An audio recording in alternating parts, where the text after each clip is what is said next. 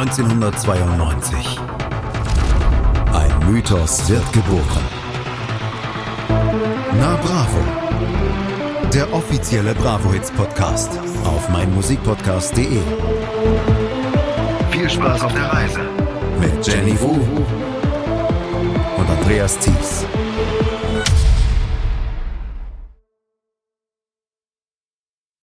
Es ist mir ein bisschen peinlich. Ich bin Worlds Apart Fan und habe unzählige Poster von den Jungs an der Wand hängen. Ich rede mit ihnen über meine Probleme und fühle mich danach besser. Ich tue dann so, als ob sie mich getröstet hätten. Oder ich erzähle ihnen Witze, lache mit ihnen und lese ihnen etwas vor. Bin ich nicht mehr normal? Wenn nicht, was kann ich dagegen tun? Liebe Anita, Du brauchst dir wirklich keine Sorgen zu machen. Dass du mit deinen Postern redest, ist lediglich eine andere Form davon, wie du dich früher gegenüber deinen Teddybären oder Puppen verhalten hast. Sie waren deine engsten Freunde und Vertrauten, denen du deine Probleme erzählt hast. Und wahrscheinlich gaben sie dir auch Antworten, die du dir natürlich letztlich selbst ausgedacht hattest. Es ist schade, dass die meisten Erwachsenen dieses Spiel im Laufe ihrer Entwicklung verlernen. Denn gerade bei Problemen ist es eine hervorragende Möglichkeit, diese zu klären oder sie zumindest auch mal von einer Seite her zu betrachten. Es gibt immer wieder Gedanken, die wir nicht wahrnehmen wollen. In deinem Fall ist es dann eben zum Beispiel Shelim, der sie für dich ausspricht. Auch wenn es dir bei diesem Spiel nicht unbedingt bewusst ist, so ist es letztlich doch ein Zwiegespräch mit dir selbst und zwar auf eine sehr kreative Art. Bedenklich wäre es nur dann, wenn du ernsthaft glauben würdest, dass du dich tatsächlich mit den Jungs unterhältst und sie dir auch wirklich antworten. Herzlich willkommen zu einer neuen Ausgabe von Na Bravo, dem offiziellen Bravo Hits Podcast. Hallo Jenny. Hallo Andreas. Hast du auch mal mit deinen Postern gesprochen? Hm, nicht in meiner Erinnerung, nein. Aber auf der Schwelle zur Pubertät kann einiges passiert sein, wovon ich heute nichts mehr wissen will oder was ich verdrängt habe. Wie war es bei dir? Ich habe nicht mit Postern geredet. Ich habe jetzt noch mal gerade versucht, mir wieder ins Gedächtnis zu holen, welche Poster ich denn in meinem Zimmer hatte. Ich hatte zum Beispiel ein Filmplakat von Leon der Profi. Ich war früher damals, ich war damals ein sehr, sehr großer Fan von Filmplakaten. Und da hatte ich unter anderem das Filmplakat von äh, Leon der Profi. Und mit dem wollte ich mich eigentlich nicht unterhalten in meinem Zimmer und von Lorenzos Öl. Ich weiß gar nicht, der Film ist hier komplett gefloppt in Deutschland, aber der war mit Susan Sarandon und Nick Nolte. Und da hatte ich auch ein Filmplakat von, bei mir im Zimmer hängen. Ansonsten, ich hatte kaum Bandposter. Ich hatte, naja, gut, weil es ja auch die Zeit war, Kelly Family Poster, einige, mhm. Milli Vanilli, Hathaway und ich glaube, mich zu erinnern, dass David Hasselhoff in meinem Zimmer hing. Aber mit dem konnte man auch nicht so richtig gut reden. Ja, aber der hat mit dem Auto geredet. Richtig. Also es ist ja, es ist ja nicht weit hergeholt. Und ich fand diese Antwort dann vom Dr. Sommer-Team gar nicht so schlecht, wo sie gesagt haben, das ist ja eigentlich ein Zwiegespräch mit dir selber. Ist es ja auch. Man sucht sich dann ja auch vielleicht dann äh, in jüngeren Jahren dann eher das Kuscheltier, mit dem man spricht oder dem man sich anvertraut. Man führt ja auch Selbstgespräche in der Badewanne oder wenn man irgendwie wie oft sieht man Kinder auf der Straße, die Selbstgespräche führen? Das ist, man ist nun mal immer im Austausch mit sich und wenn da ein Poster hängt und äh, Leute einen angucken, die man irgendwie gut findet und gerne mag, dann ist es doch irgendwie normal, dass man auch mit ihnen spricht. Absolut. Anita dürfte jetzt heute Ende 30 sein. Du brauchst dir keine Sorgen zu machen. Und jetzt in Pandemiezeiten unter der Maske geht es sogar noch besser. ja. Obwohl so Part das wussten. Überhaupt, ich hätte mir eine andere Band gesucht, mit der ich gesprochen hätte als Worlds Apart. Ja, mit Worlds Apart auch nicht. Als ich die Überschrift nur gelesen habe, ich rede mit WA-Postern, da habe ich mit WhatsApp-Postern, aber das hatten wir damals noch ja, nicht vor sind, 25 Jahren. Das dachte ich auch, wir sind sehr versaut heute in unserem Zeitalter. Absolut. 1997, wir beenden das Jahr 1997 mit der heutigen Ausgabe Na Bravo. Am 26. April 1997 hat Roman Herzog seine berühmte Durch Deutschland muss ein Ruck gehen Rede gehalten. Tony Blair ist im Mai neuer Premierminister von Großbritannien geworden. Lady Di starb im August nach einem Verkehrsunfall und im Dezember wird das Kyoto-Protokoll zum Klimaschutz verabredet. Wir feiern in diesem Jahr 25 Jahre Klimaschutzprotokoll von Kyoto. Es ist nicht so richtig viel passiert, aber das ist eine andere Geschichte. Ne?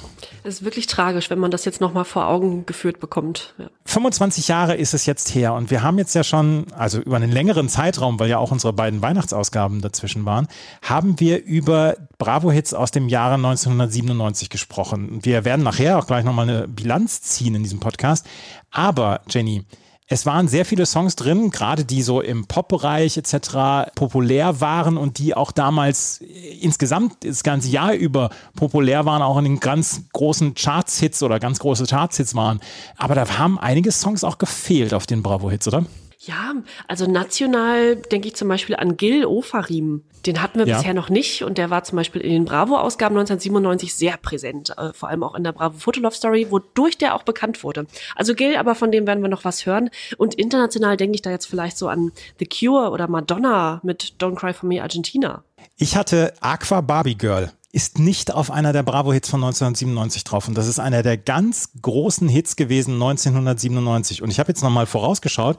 Wir schauen ja beim nächsten Mal auf die Bravo-Hits 20. Da ist Aqua drauf, allerdings mit einem anderen Song als Barbie Girl. Das ist einer der Songs, die hier super draufgepasst hätten und die nicht dabei waren. Das hatten wir jetzt öfter schon mal, dass der große Erfolgshit, also der erste Hit, noch unbeachtet blieb von der Bravo-Hits und dann der zweite aufgenommen wurde, weil man dachte, naja gut, das war ein veritabler Hit, der zweite muss ja genauso einschießen und meist blieb es dann bei einem One-Hit-Wonder und der zweite war gar nicht mehr so gut, der war dann aber auf der Bravo-Hits.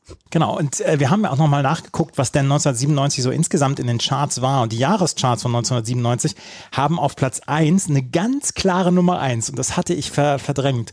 Das ist die längste Single der Welt von Wolfgang Petri gewesen.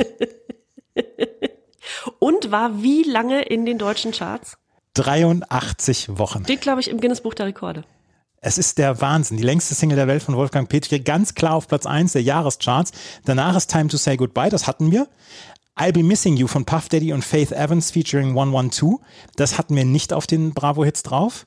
Und der nächste Song, den wir nicht drauf hatten, der ist auf Platz 7. Das ist Tony Braxton mit Unbreak My Heart gewesen. Also drei aus den Top 10 der Jahrescharts in Deutschland, die waren nicht auf den, auf den Bravo-Hits drauf. In den, in der Bravo, in der Ausgabe von, von Ende 1997 waren in den Bravo Albumcharts sogar zwei, also in den Top 10 zwei Alben von Tony Braxton. Die hatten wir gar nicht auf der Bravo Hits. Nee, das ist sehr schade, weil dieser, ich, ich, ich habe so eine schöne Geschichte zu Tony Braxton, aber das glaube ich, habe ich schon erzählt von meinem Metal-Mitbewohner, der, ja. der zwischen seinen ganzen Metal-CDs auch Tony Braxton mit Unbreak My Heart hatte. Aber die hatte ich schon erzählt. Auf Platz 14 übrigens der Jahrescharts in Deutschland damals ein Song, den ich heute noch extrem gerne höre, Khaled mit Aisha. Ja, sehr schönes Lied. Stimmt, auch total äh, übergangen worden ja, quasi sträflich übergangen worden. 1997, wir sprechen gleich über die The Hits 1997, die ja dann auch so ein bisschen das nochmal zusammenfasst und einige neue Songs dabei hatte. Da haben wir wirklich einige Songs dann so ein bisschen vermisst, aber wir können sagen, 1997 ist ein sehr, sehr guter Querschnitt gewesen durch die Poplandschaft ja auch, ne? Ja, und wir haben uns ja auch vor ein, zwei Ausgaben gegenseitig so richtig hochgejazzt, weil wir dachten, das wird jetzt die beste Ausgabe aller Zeiten bleiben oder immerhin in der Geschichte dieses Podcasts. Äh, die waren, wir wurden nicht so richtig enttäuscht. Das war durchweg gut und wir sind jetzt in den Genres so schön breit aufgestellt. Ich möchte behaupten, dass es das bislang der beste Jahrgang von den Bravo-Hits war.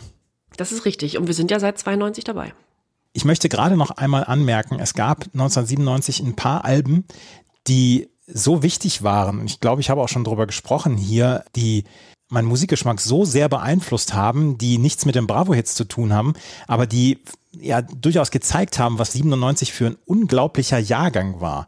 Die OK-Computer von Radiohead ist zum Beispiel veröffentlicht worden. The Verve Urban Hymns. Wir haben A Bittersweet Symphony auf der einen Bravo-Hits gehabt. Wir haben Mogwai gehabt mit einer Platte. Young Team Teenage Fan Club hat eine Platte damals rausgebracht. Songs from Northern Britain, die auch unglaublich beliebt war. The Chemical Brothers, Dig Your Own Hole. Chemical Brothers damals so neben Prodigy, der, der große Eck. Daft Punk mit Homework. Björk mit Homogenic hatten wir damals. The Prodigy mit The Fat of the Land. Wir werden heute noch über Prodigy sprechen. 1997 war ein exquisites Musikjahr. Ja, und äh, viel aus Großbritannien. Das war auch so ein äh, ganz großes Jahr für, für alles, was von dort rüber schwappte. Ne? Ja, das war ja dann auch hier die Be Here Now mit von Oasis, mhm. wo es ja vielleicht dann auch so ein bisschen der kleine, der erste Abstieg war für den Britpop. Aber insgesamt war dieses, dieses Album ja noch höchst erfolgreich. Portishead mit der ersten Platte, Eels mit Beautiful Freak. Ach, so viele tolle, so viele tolle Platten. Und ich habe auch, glaube ich, schon mal erwähnt, dass die Radiohead OK Computer, die ist mir so, die ist mir so wichtig. Das ist eine der wichtigsten Platten meines Lebens. Und ach, naja, ich möchte mich darüber hier nicht echauffieren, da brauche ich vielleicht einen extra Podcast dazu. Was ist denn 1997 in Kinos überhaupt gewesen?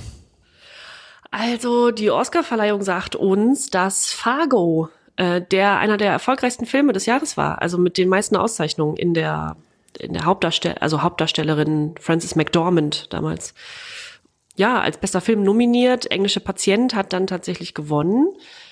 beste Regie nominiert, beste Hauptdarsteller nominiert und so weiter. Also da war einiges los bei Fargo.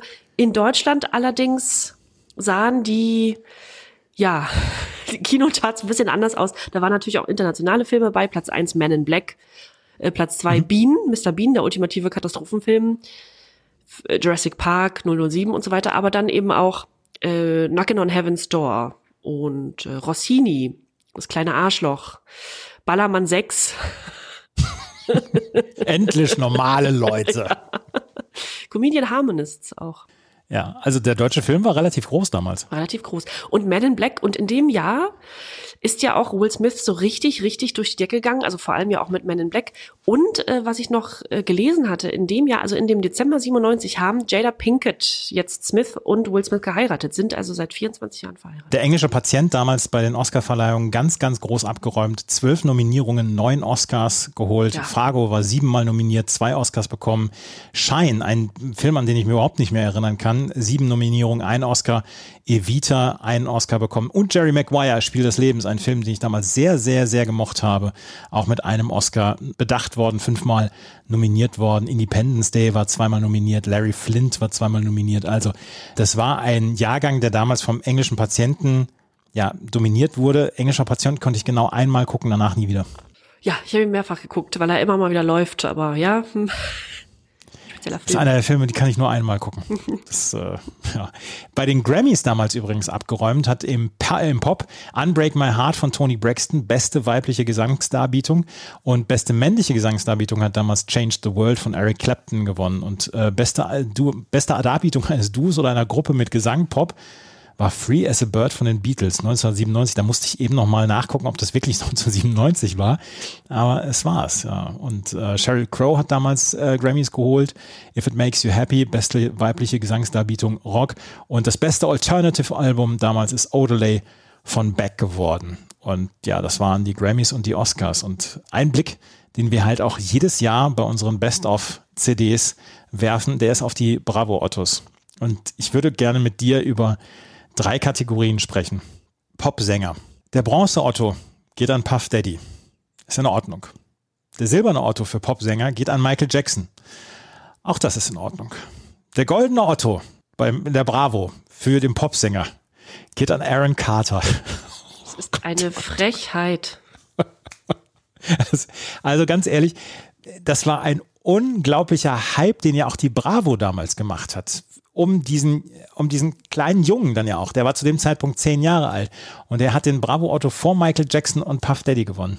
Ja, und auch das Bild wieder da, also der kann kaum diesen Bravo Otto halten. Der ist ja, der ist ja fast so groß wie er selbst. Das hat den, das hat den leider fürs Leben versaut. Das muss man so sagen. Also liegt wohl nicht am Bravo Otto, aber überhaupt dieser ganze große Erfolg, der wurde ja auch also in jede Popshow, Bravo Super Show eingeladen, in jede Fernsehsendung damals, Bravo TV und so weiter. Da wurde in der Bravo gefeatured, es wurden Konzerte begleitet, Fantreffs organisiert und so. Also der, der hatte ein so vollgepacktes Jahr.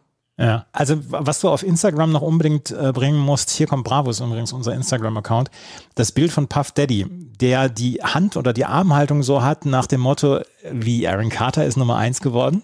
Ja, genau. Äh, wie bitte? Und was ich auch spannend finde, Platz 4 Will Smith, ne, als Schauspieler und Sänger ja auch bekannt. Und dann Platz 5 noch vor Paddy Kelly, DJ Bobo und Ricky Martin ist Nana als Sänger. Ja, als Sänger. Ja. Mhm. Unsere Kategorien beim Bravo Otto waren immer sehr, sehr ausgewogen, wie ich fand. Ich würde gerne auch noch auf, auf die TV-Stars männlich zu sprechen kommen. Bronze Otto hat Jared Leto gewonnen. Den Gold Otto hat David Duchovny gewonnen. TV-Star, damals Akte X, das ist alles in Ordnung. Wo ich dann lachen musste, war Nummer, also den silbernen Otto hat Daniel Felo gewonnen. Daniel aus, ich glaube, gute Zeiten, schlechte Zeiten, oder? Ja, richtig. Leon hat er gespielt. Wusstest du das oder hast du das recherchiert? Das wusste ich, weil ich es zu der Zeit sehr gerne geguckt habe. So. Also du hast das gar nicht so mit, ich habe das ja durchaus mit Verwunderung angeguckt, diese Wahl. Du hast das gar nicht so mit Verwunderung angeschaut. Doch also die ersten drei Plätze, naja, irgendwie schlüssig und auch ähm, Daniel Felo zu der Zeit ein absoluter TV-Star in Deutschland, das ist schon in Ordnung.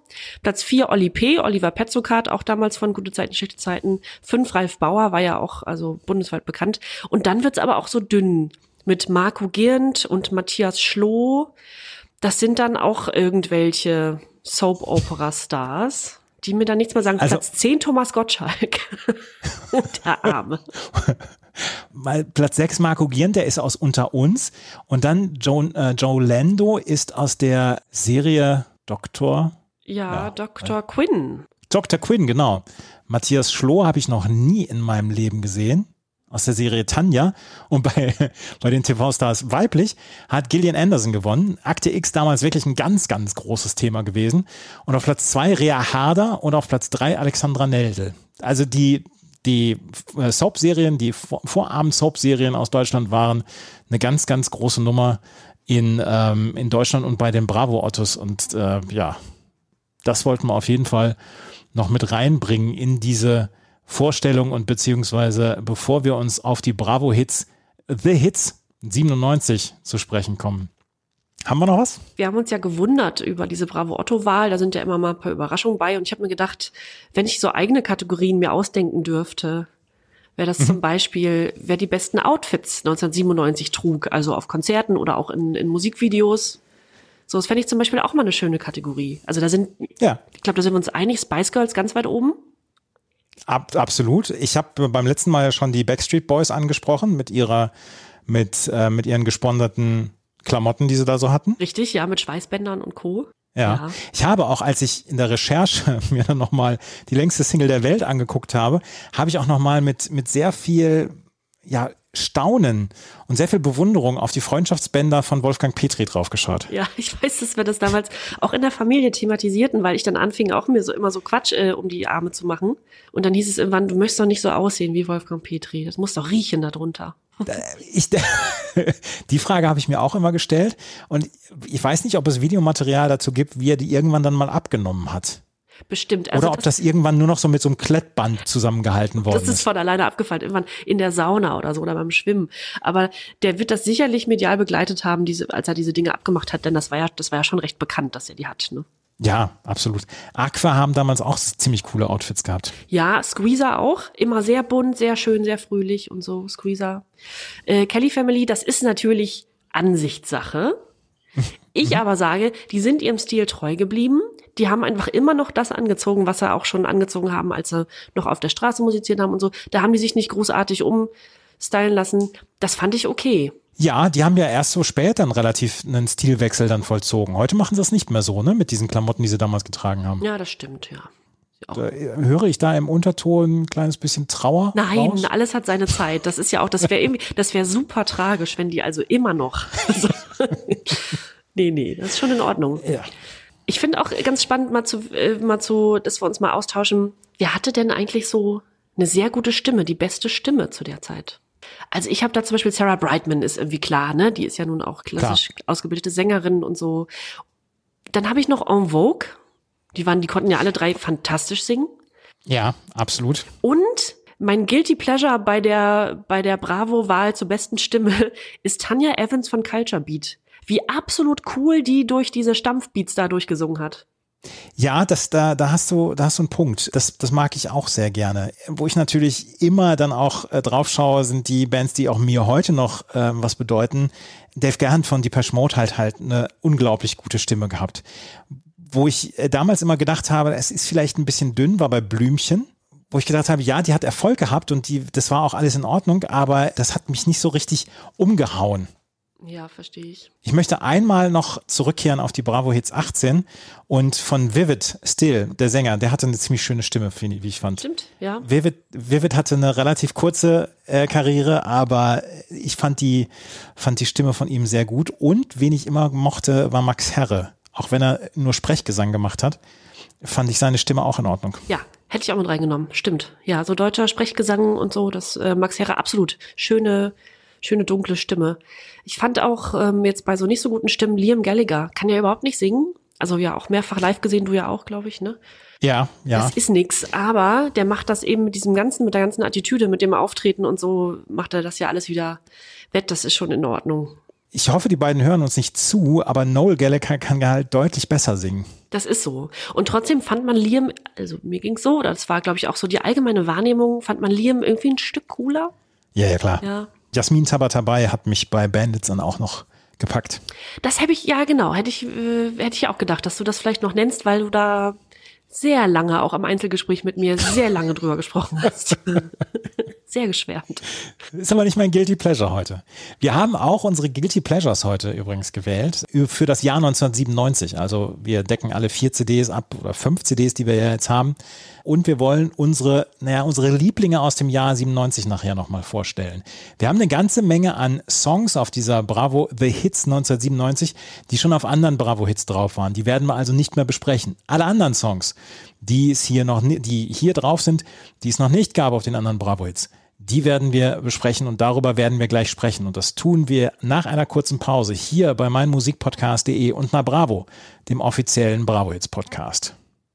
Bravo, The Hits 97, pünktlich zum Weihnachtsgeschäft erschien sie am 28. November 1997 und es ist eine ganze Menge drauf los. Und ich glaube, wenn man diese CD sich damals gekauft hat, hat man über dies, das Jahr 1997, wir haben eben darüber gesprochen, einen sehr, sehr guten Überblick gehabt. Und wir wollen durch die CDs durchgehen und wir werden euch jeden Song vorstellen, der nicht auf den anderen Songs, auf den anderen CDs drauf war.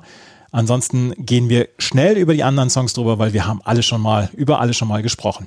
Nana, Lonely, ist auf der 1, einer der größten Hits dann auch von 1997. Und ja, der eröffnet diese CD, die The Hits 97. Auf der 2 ist ein Song, den hatten wir noch nicht. Und wir hatten sehr viele andere Songs von dieser Band, diesen noch nicht. Und den hören wir jetzt. Und ganz bestimmt werde ich mich nicht nochmal in dich verlieben. Verpiss dich!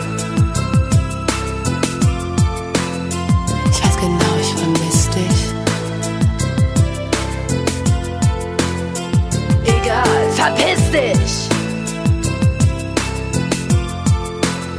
Du weißt genau, ich vermiss dich. Verpiss dich von Tic Tac Toe. Die meisten werden es schon erkannt haben. Tic Tac Toe damals kurz vor ihrer Trennung, vor ihrer durchaus sagenumwobenen Trennung, die sie ja vollführt haben, haben diesen Song veröffentlicht. Geschrieben wurde dieser Song von Thorsten Berger, Thorsten Berger, tatsächlich Claudia A. Wolfram und Tic Tac Toe. Und in dem Song geht es natürlich um ja, ein Breakup, um ein, eine Trennung. Und dieser, dieser Song wurde, war die vierte Single von der ähm, ersten CD von Tic Tac Toe und war damals mit 800.000 verkauften Singles sehr, sehr erfolgreich. Und auf der CD-Single waren vier Mixes drauf. Den Single-Mix, den haben wir hier gehört. Dann auf Platz zwei oder auf der zwei ist der Ich vermiss dich Mix. Und auf der drei ist der Egal, verpiss dich Mix. Und auf der vier ist Ich weiß genau, du vermisst mich Mix. Auch nicht schlecht. Erkennt man Schema. Ja, in Deutschland und in der Schweiz auf Platz eins gewesen, in äh, Europa, also Euro European Hot 100 Singles auf Platz neun gewesen. Ich mochte den Song und ich habe es nicht so laut gesagt damals. Wie geht's dir? Jetzt, ähm, wenn ich ihn gehört habe, als ich ihn gelesen habe, habe ich gedacht, ach ja, wieder so ein Tic-Tac-Toe-Lied. Und als ich ihn gehört habe, kamen wieder Erinnerungen. Ich fand ihn auch nicht schlecht. Wie gesagt, das Thema ist in Ordnung und ich fand es ganz gut umgesetzt damals und dieser, dieser Beat, der war ganz in Ordnung. Also, Tic-Tac-Toe, verpiss dich auf der 2. Auf der 3 haben wir Sabrina Settlur mit Du liebst mich nicht. Den Song, über den Song haben wir schon gesprochen. Auf der 4 ist dann ein Song, den müssen wir auch wieder hören. Das ist Papa Bear mit Cherish.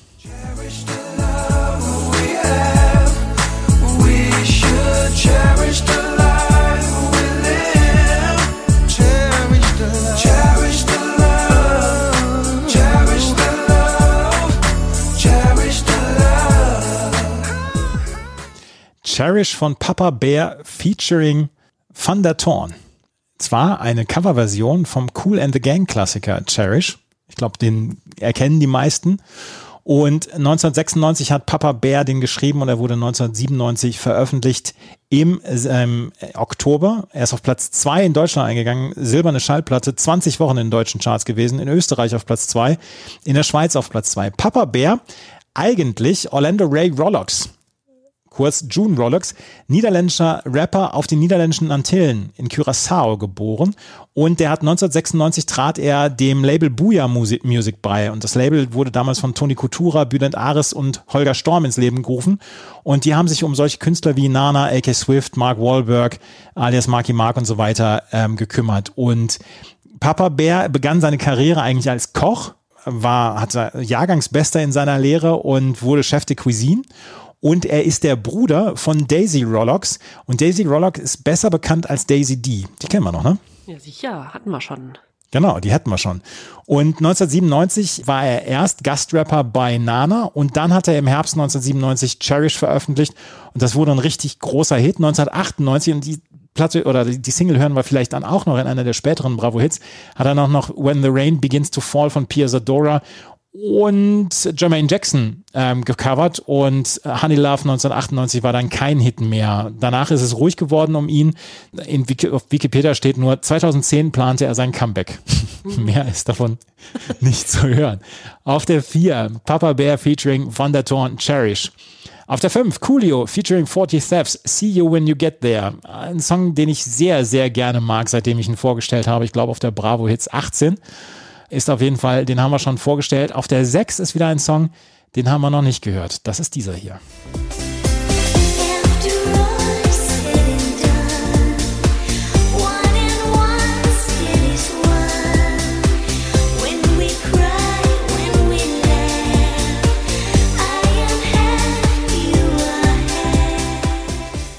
Es geht uns ja häufiger so, dass wir Songs nicht auf den ersten Blick erkennen und dann, wenn wir es gehört haben, dass wir denken, ah, das war das. So ging es mir mit Robert Miles One and One. Mir auch. Und Ja? ja, von Robert Miles kennen wir ja schon Children. Ne? Mhm. Und man hört auch, dass es Robert Miles ist. Es ist sehr Robert Milesig, aber ja, Ja. Äh, natürlich ist er einem noch im Ohr oder dann wieder im Ohr. Ne? Absolut. Robert Miles One and One, das war eine Coverversion damals von einem im gleichen Jahr erschienenen Song von ähm, Edita Gorniak. Und die Edita Gorniak hat diesen Song dann auch veröffentlicht. Es gibt eine andere Version davon, die können wir noch in den Shownotes bringen. Ist eine etwas, naja, mit so Flamenco-Rhythmen unterlegt und äh, aber du erkennst den Song halt sofort. Und Robert Miles hat so halt so seinen, seinen luftigen, naja, Techno möchte ich es gar nicht so richtig nennen, aber seine, seine luftigen Beats darunter gepackt, die wir es ja, wie wir es ja auch schon auf äh, Children äh, gehört haben.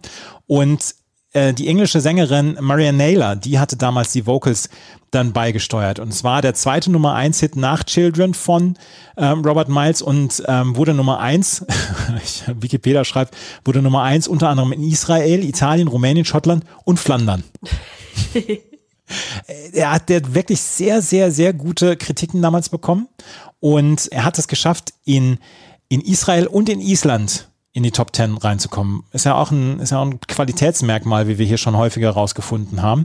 In Deutschland war es damals auf Platz fünf in den Charts und ist ein richtig, richtig guter Hit gewesen. Und ich habe mir diesen Song mehrmals angehört. Auch das ist jetzt kein Guilty Pleasure von mir, weil ich glaube nicht, dass du Robert Miles als Guilty Pleasure bezeichnen musst. Aber das war ein Song, der mir jetzt im Nachhinein hören wieder sehr gut gefallen hat. Der hat eine Leichtigkeit, dieser Song. Ich mag das. Verstehe ich, ja. Mir ist es ein bisschen zu sanft. Du hast, wie hast du gesagt, wolkig oder fluffig? Luftig. Mhm. Luftig, ja.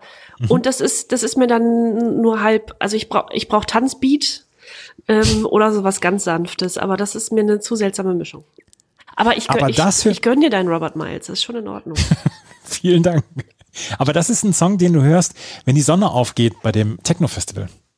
Ja. So in, in der Ferne geht die Sonne auf und dann wird dieser Song gespielt. Wann warst du das letzte Mal auf einem Techno-Festival? Vor allen Dingen bei dem dann irgendwann die Sonne aufging. Und Robert Miles gespielt wird, morgens um sechs. ich, ich stelle mir sowas vor, vor. Ich habe halt eine lebhafte Fantasie. ja, also auf jeden Fall Robert Miles mit One and One ist auf der 6. Auf der 7, der nächste Song, den wir noch nicht auf einer der anderen Bravo-Hits hatten, das ist dieser hier. Du fehlst mir. Du fehlst mir.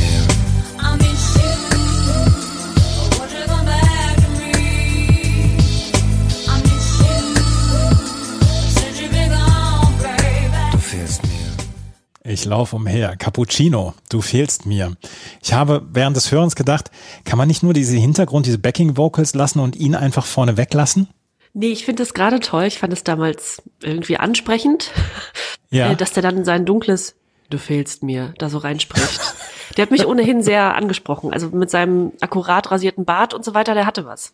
Hat er? Ja, musikalisch konnte man den natürlich nicht ernst nehmen, also nicht so richtig, vor allem nicht, wenn man Hip-Hop hörte, also richtig, also anderen Hip-Hop hörte. Aber so als Typ, na ja, Cappuccino eben. Ja, Cappuccino, bürgerlicher Name Carsten Löwe. Da hätte ich jetzt erwartet, dass er irgendwie Lion King oder so als, als Künstlernamen hatte. Aber nee, er hatte sich Cappuccino überlegt. Deutscher Rapper aus Braunschweig und der war nämlich Teil der Jazzkantine. Und manche von euch kennen vielleicht die Jazzkantine, die durchaus in den 90ern äh, durchaus bekanntere Songs gebracht hat und in der deutschen Rap- und Hip-Hop-Landschaft durchaus aktiv war. Und Du fehlst mir war sein erster Single-Hit und ist äh, tatsächlich mit einer goldenen Schallplatte äh, belohnt worden. Auf Platz 5 in den deutschen Charts, 20 Wochen insgesamt in den deutschen Charts, auf Platz 7 in Österreich, auf Platz 4 in der Schweiz. Und Übi von Hitparade CH hat geschrieben, hat das mit zwei Sternen von sechs versehen und hat geschrieben, tja, Jetzt sind es zum Glück auch schon sechs Jahre her, seit uns Cappuccino mit diesem Song nervte. Noch so ein Schmuse-Sprechsong à la Oli P. Ich konnte ja nie verstehen, wieso das ein Hit war, denn im Gegensatz zu Oli P. fehlte da der tolle Refrain. Da bleib, bleib ich doch lieber beim echten Cappuccino. Ja, ja gut. Ja, gut. Ja. Ich glaube, das ist okay Also- zusammengefasst. Ja, Cappuccino, du fehlst mir. Auf dem nächsten, der nächste Song ist R. Kelly, I Believe I Can Fly, da möchte ich sehr schnell drüber gehen. Danach kommt En Vogue mit Don't Let Go. Haben wir ja auch schon drüber gesprochen. Ganz, ganz, ganz toller Song. Don't Let Go von En Vogue. Und die Spice Girls mit Mama sind auch auf dieser Bravo The Hits 97 vertreten, auch mit einem Riesenhit, mit einem Welthit mit Mama. Den nächsten Song, den hören wir wieder, da hören wir wieder rein und das ist Alina.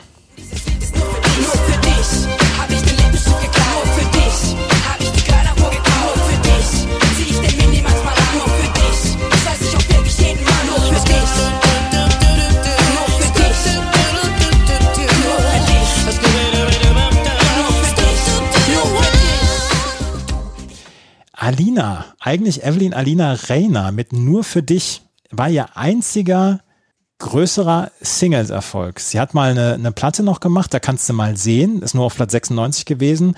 Im Jahr 1998 war nur eine Woche in den Charts, aber nur für dich kam auf Platz 33. Es war so ein bisschen eine Single-Version, also eine Einzelversion von Tic Tac Toe mit einem mit einer Rapperin, die ja relativ forsch gerappt hat und über, über Typen gerappt hat. Nur für dich habe ich das und das getan.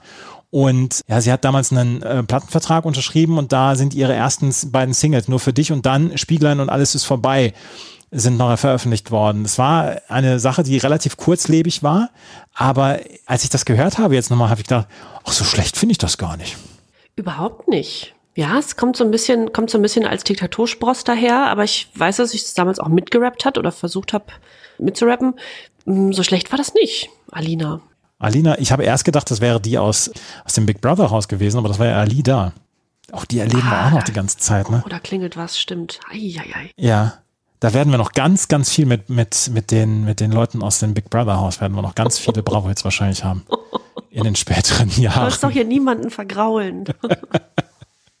Evelyn Alina Reyna, ich muss allerdings kritisieren, dass ihr Wikipedia-Eintrag nicht mehr aktuell ist, weil dort steht, nach der Tätigkeit als Trade Marketing Managerin bei Electronic Arts arbeitet Alina heute bei Gameforge als Head of Event and Sponsoring, Quelle xing.com. Und dann habe ich gedacht, hm, na, da gucken wir doch mal. Und habe bei xing.com geguckt und laut meiner Recherche ist sie jetzt Freiberuflerin. Ja. Und lebt wo? Das weiß ich nicht. Nee. Ich, also äh, es ist ja öfter mal vorgekommen, dass so gerade deutschsprachige Künstler, dass ich mit denen dann auch öfter mal, also in so Klar. am Tresen saß. Und bei Alina, also gerade so in diesem Hip-Hop-Bereich, hätte ich gedacht, hätte ich gedacht, dass ich die, ich habe die nicht mal mehr vor Augen. Also ich habe die nie kennengelernt, ich habe die nie live gesehen, ich habe die auch überhaupt nicht mehr vor Augen. Schade. Niemals und auch niemals gemeinsam unter einer Theke gelegen. Ver vermutlich nicht. Vielleicht Jahre später und ich weiß es nicht. Und da war sie dann schon, also in ihrem anderen Beruf. Alina, nur für dich ist auf der, ich glaube es ist 10 oder 11 ist es jetzt. Der nächste Song auf jeden Fall, den wir haben, das ist C-Block mit So Strung Out und den haben wir schon besprochen und der nächste Song ist die 13. Da müssen wir jetzt nochmal ran an diesen Song, weil der ist sehr bekannt, beziehungsweise das, das Originalthema ist sehr bekannt.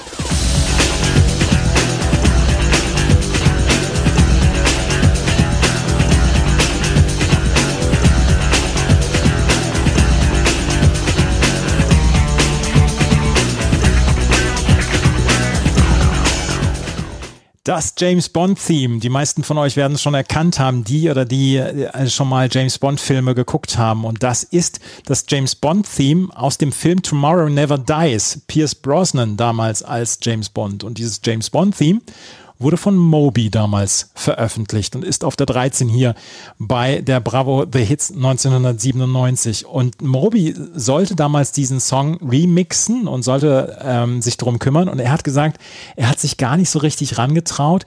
Warum? Weil man nichts Perfektes verbessern kann. Und das fand ich eine ziemlich starke Aussage, weil er sagte, dieses, dieses, dieses James Bond-Theme, das ist perfekt so, wie es ist. Da muss ich gar nichts dran verbessern. Aber dieser Song oder diese Version von Moby ist damals ein veritabler Hit geworden. Und wie gesagt, es war auf dem Soundtrack von Tomorrow Never Dies mit Pierce Brosnan und ist in Deutschland auf Platz 48 gegangen, aber in Island zum Beispiel auf Platz 1, in Finnland auf die 7 und in den UK Singles Charts war es auf Platz 8. Eine Frage, die wir vorher nicht besprochen haben. Welcher ist dein Lieblingsbond? Ich habe keinen einzigen gesehen. Du hast keinen einzigen gesehen. Nicht bewusst, wenn eingeschlafen, aber ich habe keinen im Kino gesehen. Ich bin überhaupt kein Fan. Ich bin da total raus. Tut mir leid.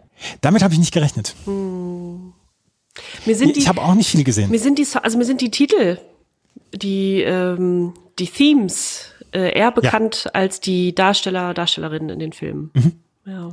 Die, den Titelsong damals zu Tomorrow Never Dies steuerte übrigens Sheryl Crow bei, die, über die wir vorhin auch gesprochen hatten. Moby mit dem James Bond Theme und ich fand, das war eine relativ schmissige Nummer, so wie er es dann gebracht hat und ähm, das ist dann auch disco-tauglich. Das kann man do, gut drunter mixen, finde ich. Super. Ich muss dazu kurz sagen, als wir es, äh, als wir es angespielt haben gerade, ne, das Lied, Mhm. äh, bin ich ganz schnell ins andere Zimmer, weil ich meine Nase putzen musste und habe ein äh, Taschentuch geholt und bin wahn, also wirklich wie ein, ähm, ich würde sagen Panther durch die Wohnung gesprintet und habe äh, dieses Taschentuch genommen und habe mich wieder hingesetzt Ja. und versucht nicht schwer zu atmen, als das Lied vorbei war.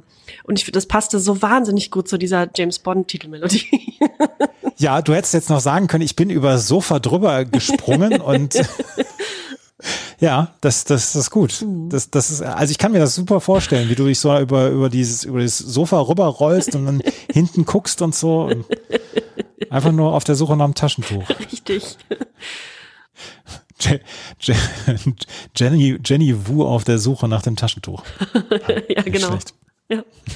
Moby mit dem James Bond Theme auf der 13. Auf der 14 die Toten Hosen, alles aus Liebe in der Live-Version, alles aus Liebe und die Toten Hosen hatten wir schon mal, deswegen äh, sprechen wir jetzt nicht darüber. Aber Lied Nummer 15, das ist wieder ein Song, den müssen wir hören. The Moffats, I'll Be There For You.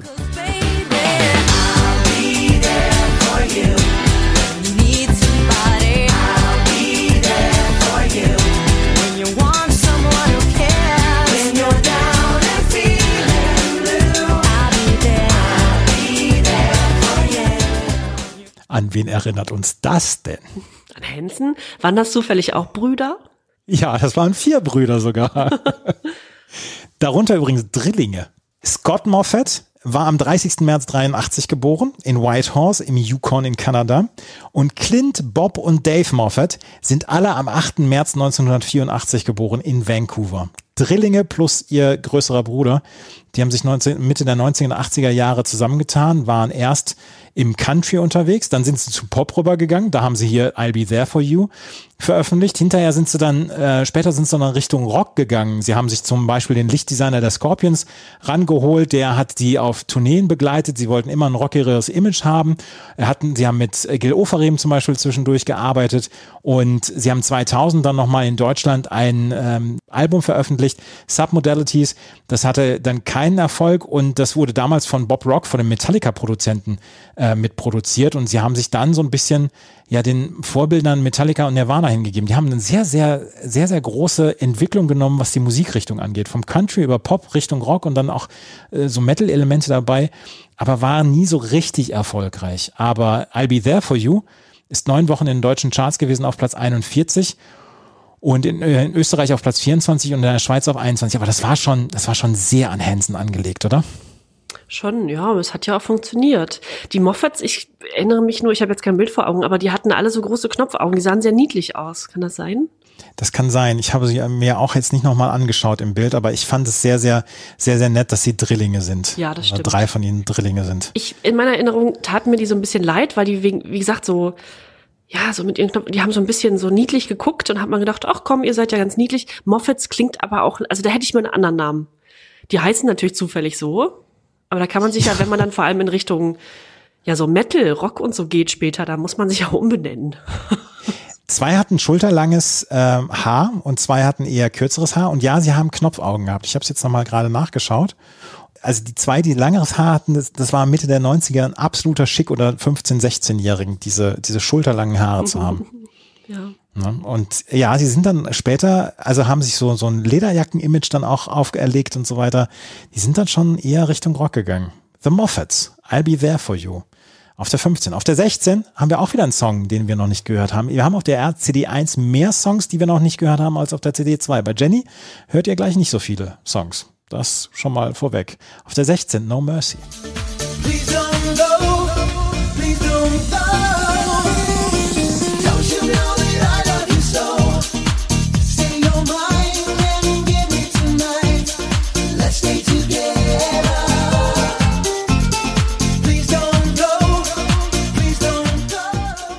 Please Don't Go von No Mercy. Wir haben von, Please, äh, von No Mercy schon zwei Songs gehört und ich habe ich hab dreimal gecheckt, ob wir diesen Song nicht schon mal hatten.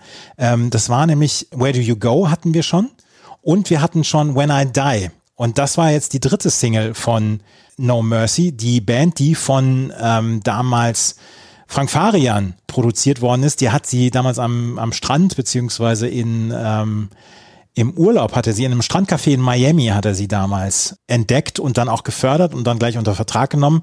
Und diese Please Don't Go war die erste Single 1997, die sie rausgebracht haben und ist auf Platz 11 in Deutschland gewesen, 16 Wochen insgesamt. Auf Platz 5 in Österreich, auf Platz 15 in der Schweiz und äh, sogar in Großbritannien ein großer Erfolg gewesen.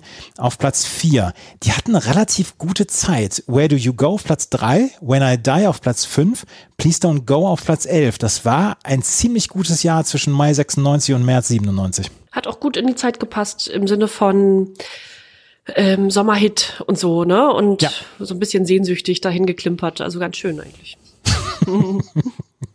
bisschen sehnsüchtig dahin geklimpert. Ja. Naja, Gott sei Dank hören sie uns auch nicht zu. No Mercy mit Please Don't Go. Der nächste Song ist wieder, wieder ein Song, da müsst ihr mal auf die Lyrics hören. Bed and Breakfast, All I Wanna Do. Ich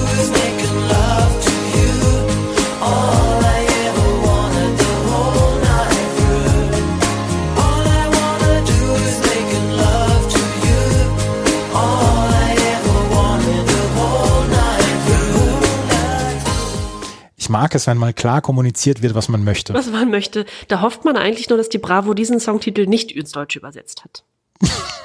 Das hoffe ich auch. All I wanna do is making love to you. All I ever wanna it, wanna the whole night through. Ja, wie gesagt, das ist ganz klar auf dem Tisch, was Bed and Breakfast von ihren Freundinnen möchten. Bed and Breakfast, da haben wir schon drüber gesprochen. Äh, Daniel Aminatis Boyband damals, eine Boygroup aus Hamburg. Florian Wahlberg, Kofi Ansuhenne, Daniel Aminati und David Joost hatten das damals. Und All I Wanna Do ist ja so ein bisschen das letzte Zucken gewesen von ähm, Bed and Breakfast. Ist nur auf Platz 62 in den deutschen Charts eingestiegen. Sie haben ja durchaus ein oder zwei Semi-Hits gehabt mit If You Were Mine und Stay Together. Ähm, war dann auch mehrere Wochen in den Charts. Auch All I Wanna Do ist nochmal in die Charts gekommen im September 97. Allerdings nur auf Platz 62, war dann acht Wochen da. Und es war, glaube ich, dann auch so ein bisschen das letzte, die letzten Dinge, die man gehört hat von Bed and Breakfast, eine Boyband, die wir heute nicht unbedingt äh, noch immer verfolgen müssen, aber wir wissen ja, Daniel Aminati zum Beispiel hat es gut, gut, gut getroffen, die anderen haben es auch gut getroffen, also alles in Ordnung hier mit Bed and Breakfast. Der ähm, letzte Song, den wir jetzt noch hören, das ist von den Space Curls. Willst du mich als Lover, dann musst du erst verstehen. Freundschaft hält für immer, Liebe. Mich als Lover, dann streng dich jetzt mal an. Sonst ziehst du nur ne Nummer und stellst dich hinten an. Ja, was sagen wir jetzt dazu? Kannst du dich daran erinnern, an diese deutsche Version? Nein, überhaupt nicht. Auch nicht. Überhaupt nicht. Ich auch nicht. Nee. Es ist, nie, es ist die 1 zu 1 Coverversion von Wannabe von den Spice Girls und die deutsche Band hieß Space Girls Wannabe. Und ich habe ein bisschen geguckt, was gibt es dazu was in diesem Internet? Und es gab nichts. Was ich gefunden habe, ist das Cover dazu. Auch das findet ihr auf unserem Instagram-Account. Aber ansonsten habe ich nicht viel gesehen. Und dann habe ich mir das Video angeguckt auf YouTube. Mein YouTube-Algorithmus ist ja komplett sowieso vor die Wand gefahren, deswegen brauche ich da jetzt auch nicht mehr drauf achten. Und dann habe ich mir das Video angeguckt und die Kommentare darunter. Und ein Kommentar war, und das kann ich jetzt nur so übernehmen, kann nichts Genaues dazu sagen, weil ich selber nicht rausgefunden habe. Da schrieb jemand, Soweit ich mich erinnere, suchten äh, die Original Spice Girls zusammen mit der deutschen Bravo Doppelgängerinnen, aus welchen dann die Space Girls entstanden. Mehr als dieses Lied kam meines Erachtens nicht raus. Es war, glaube ich, mehr eine witzige, verrückte Sache im Spice Girls Style und dafür, dass sie keine Profisängerinnen sind, sondern quasi aus dem Kinderzimmer einmalig ins Rampenlicht geschleudert wurden, ist das okay gesungen. geschleudert wurden. Ich habe mir auch dieses Cover mal angeschaut. Die sehen ja exakt aus wie die Original Spice Girls, ne? Also genauso gestylt, aber auch so die Typen sind alle also identisch. Und als Songwriterinnen werden auch die Spice Girls aufgeführt, ne? Bei hitparade.ch. also genau. genau dieser deutsche Titel, das wurde also wirklich übersetzt, ne? Und deswegen glaube ich, dass an dieser Geschichte was dran ist, die hier auf YouTube dann gebracht worden ist, dass vielleicht wirklich die, ähm, die Bravo dann damals die Doppelgängerinnen für die Spice Girls gesucht haben. Ich habe dann noch mal einige Bravos durchgeblättert und ich habe leider nichts dazu gefunden. Deswegen äh, müsst ihr mit dieser Info Vorlieb nehmen. Es tut mir jetzt leid. Aber Pitmax auf Hitparade CH gab die volle Punktzahl im August 2005 und schrieb dazu noch besser als das Original. Ja, liebe Grüße. Liebe Grüße an Pitmax. Die Space Girls mit, mit, mit One. Das kam jetzt überraschend, entschuldige. mit, mit, mit Wannabe.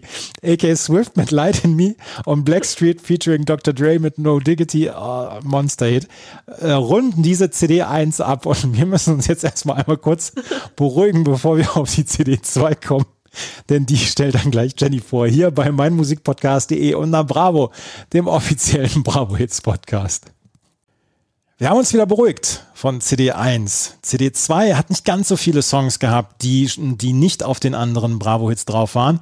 Und Jenny, dir gehört die Bühne. Was gibt's auf CD 2 für Monster-Hits zu berichten? Tatsächlich Monster-Hits. Äh, Wir fangen mit einem an, hm, kann man so sagen. Da hören wir direkt mal rein in Titel 1.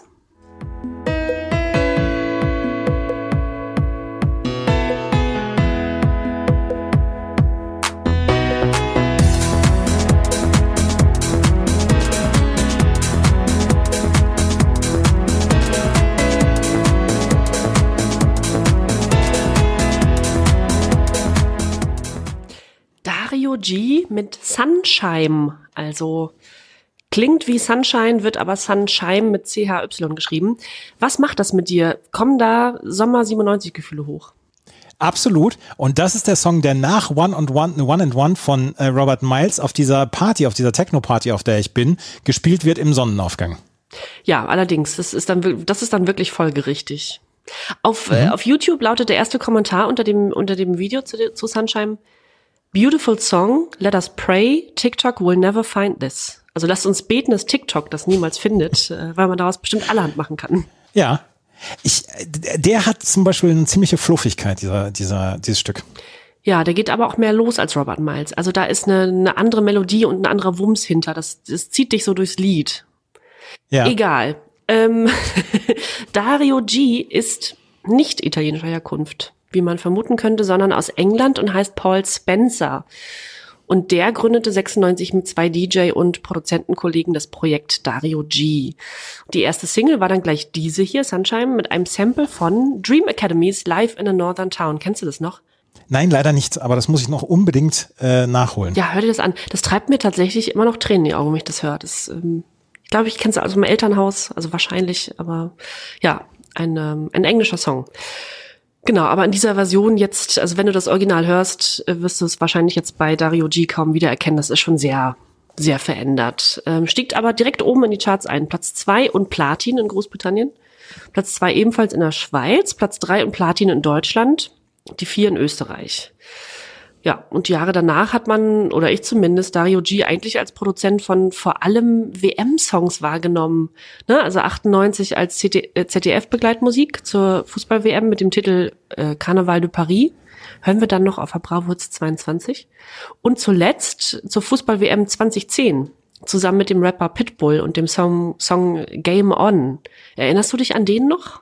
Ja, an den erinnere ich mich noch. Ja, den musste ich auch noch nachhören, aber irgendwas war da, ja. Also Dario G mit Sunshine. Tatsächlich äh, vor allem durch diese ganzen Hintergrund, äh, also als Hintergrundmelodie von diversen Fußball-WMs äh, immer noch mal im Gedächtnis geblieben. Aber Sunshine war also ein veritabler und auch der größte Hit.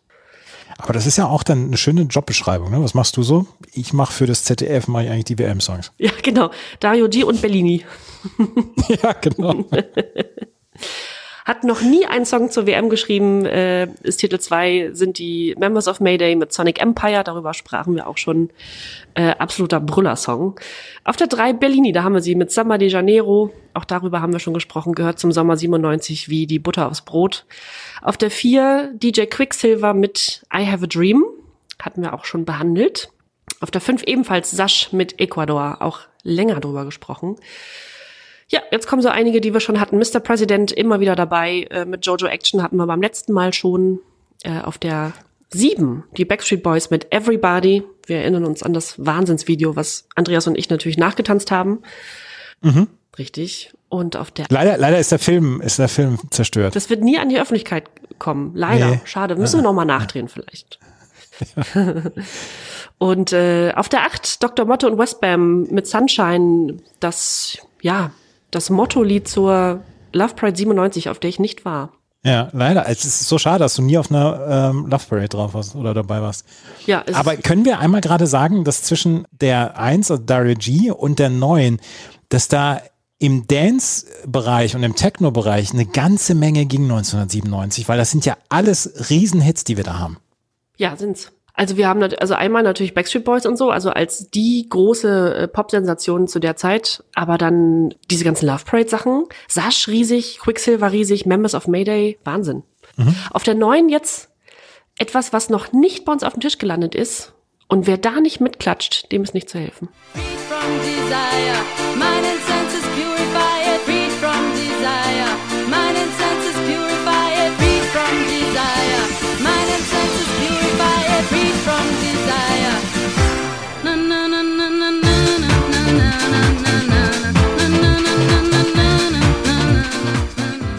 Wenn der Dancefloor zur Lava wird. So Lava. Gala mit Freed from Desire, wo man natürlich damals dachte, oder ich mit äh, als Elfjährige, das heißt Fred from Desire. es heißt aber Freed, also f- befreit, vom, vom Verlangen befreit. Freed from Desire, nicht Fred. Äh, einer unserer Hörer, der uns gerne auch vorab schon sein persönliches Feedback zu den Ausgaben schickt, sagte über diesen Titel, das Lied ist überhaupt nicht gealtert, das ist frisch und jung wie ein Welpe eine Woche nach der Geburt. Dem ist eigentlich nicht so richtig viel hinzuzufügen, oder? Nee. Ja, toll, also ganz, ganz toll. Äh, Aber, aber dieser, dieser, Entschuldigung, dieser Song, 25 Jahre nach Veröffentlichung, den kannst du immer noch ohne in irgendeiner Weise Hintergedanken zu haben, auf jeder Party bringen und der lässt immer noch alle alle Frauen die Schuhe ausziehen, die ähm, und dann auf die Tanzfläche stürmen, weil die hochhaarigen Schuhe wollen sie ja nicht. Und bei den Männern lässt es immer noch den äh, den Krawattenknoten lockern etc. Da- da- Das geht immer noch. ja, total. Darauf können sich auch alle einigen. Das ist so ein Lied, das so, das kannst du nicht so richtig einordnen, aber alle finden es irgendwie okay. Ja, Ja. ja definitiv. Also Gala. Gala Risato heißt die gute, wächst in Mailand auf und ist zum Zeitpunkt der Veröffentlichung dieser Tanzpeitsche hier 22 Jahre alt. Also noch relativ jung. Mit 17 zog sie nach New York, um Kunst zu studieren und zu fotografieren. Und äh, als sie dort einen italienischen DJ kennenlernte und Fotos von ihm machte, verschaffte der ihr im Gegenzug einen Plattenvertrag. Und dann kurze Zeit später wurde Freed from Desire veröffentlicht. Das war also ihr erster Hit. Und das Ding schlägt natürlich ein wie nix und holt Doppelplatin in Belgien zum Beispiel, Platin in Großbritannien und Diamant in Frankreich. Ja, in ihrer Heimat Italien landete sie auf Platz 2 der Charts und in Deutschland auf Platz 14. Also das ist schon was. Diamant in Frankreich, das ist schon was. Hat sie irgendwas danach noch gemacht? So ein bisschen, also in Italien hatte sie noch ein paar Songs, also auch in den Top 10, aber im, weiteren europäischen Raum nicht mehr. Und dann auch, also ich glaube zuletzt 2010 irgendwann mal was gehört. Nee, leider nicht. Aber, aber mit den Tantiemen von Freed from Desire, da kann man doch auch äh, übers Jahr kommen, oder? Ja, Noch und heute. Naja, also, was ich wusste oder was wir, was wir viele wissen, ist ja, dass dieses Lied äh, nochmal so richtig warm gemacht wurde zur EM, zur Fußball-EM 2016, ne? Durch die Ja. Nordiren. Mit, äh, ja, Will Grigg on Fire. Und ähm, Ja. ich kann mich sogar erinnern, ich war bei der EM 2016 in Frankreich und ich war in Paris beim Spiel Deutschland gegen Nordirland und stand genau neben den Nordiren und äh, hatte danach wochenlang Ohrwurm von dem, von dem Lied, also von dieser Ummünzung auf diesen Spieler. Ja, ja. Und, das weißt du wahrscheinlich besser, aber es ist wohl seit 2017 der inoffizielle, die inoffizielle Hymne zur Darts-WM. Ja, ja. Das habe ich überhaupt nicht drüber nachgedacht. Ja. Ja. Und da muss es doch klingeln bei ihr in der Kasse, oder? Wenn das immer wieder gespielt wird da? definitiv. Ich sag, ich sag dir, da ist immer noch ein okayes Leben, alleine nur mit den Tantiemen drin. Ja. Das ist wie bei About a Boy mit, mit äh, Hugh Grant, der von den, von den Einnahmen, von den Tantiemen seines Großvaters lebt, der mal irgendeinen Weihnachtssong gehabt hat. Ja, genau. ja, sowas gibt's tatsächlich noch im realen Leben. Schön. Tja, wie gesagt, Andrew Ridgely von Wham. Ja. Der, der sitzt auf seiner Insel und holt sich Ende November aus der Post den Scheck ab und, und äh, kann das nächste Jahr bestreiten damit. Es ist wahnsinnig deprimierend, wenn man sowas weiß und man so sitzt und denkt, ach so. So geht's also auch. Ja. Ja. Also Gala, ja. Gala Risotto mit, Monster-Hit. ja, Fred from Desire. Freed from Desire. Genau. ähm, der nächste Titel war auch noch nicht vertreten und klingt wie folgt.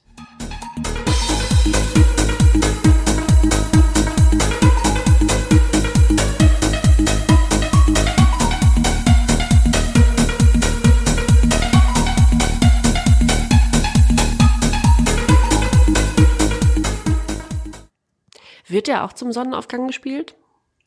Ja, ja, vielleicht. Ja. ja. Future Breeze. Future Breeze hatten wir schon äh, in zwei Ausgaben aus dem Jahr 1997 besprochen. Und kurioserweise ist diese Single hier, Why Don't You Dance With Me, schon von 96. Und auch die erfolgreichste ihrer bisherigen Veröffentlichungen. Und es war jetzt kein schlechter Gedanke der Bravo Hits Kuratoren und Kuratorinnen, die Scheibe hier nochmal abzuspielen. Denn der war auf Platz 14 in Deutschland, Platz 13 in der Schweiz und Großbritannien auf 50. War also erfolgreicher als die anderen beiden, die wir schon besprochen hatten. Also One and One, ähm, Future Breeze hier und, und Dings, das wird doch alles hintereinander gespielt. Und Dark G Sunshine. Ja. Und dann ist es 7 Uhr und dann setzt der Kater ein und dann musst du nach Hause. Dann setzt der Kater ein, pass auf. Und dann gibt's aber noch sowas wie eine After-Hour oder sowas oder nochmal ein Techno-Frühstück. Und da wird dann, da wird dann Titel 13 gespielt, Brooklyn Bounce mit Get Ready to Bounce. Ja, Ja. Auch darüber haben wir schon gesprochen. dann brauche ich aber noch mal ein paar andere Präparate, um dann wieder zurückzukommen. Was brauchst du denn für Titel 12? Rammstein mit Engel. Brauche ich nicht viel. Das, äh, wir haben schon drüber gesprochen. Ich bin nach wie vor ambivalent, was, ähm, was Rammstein angeht. Ja, geht mir ähnlich, ja. Du besteckst tiefer drin, aber es geht mir ähnlich, ja. Genau, 12. Rammstein mit Engel hatten wir auch schon drüber gesprochen. Auf der 13 bleiben wir laut und schrauben uns das hier auch mal in die Ohren.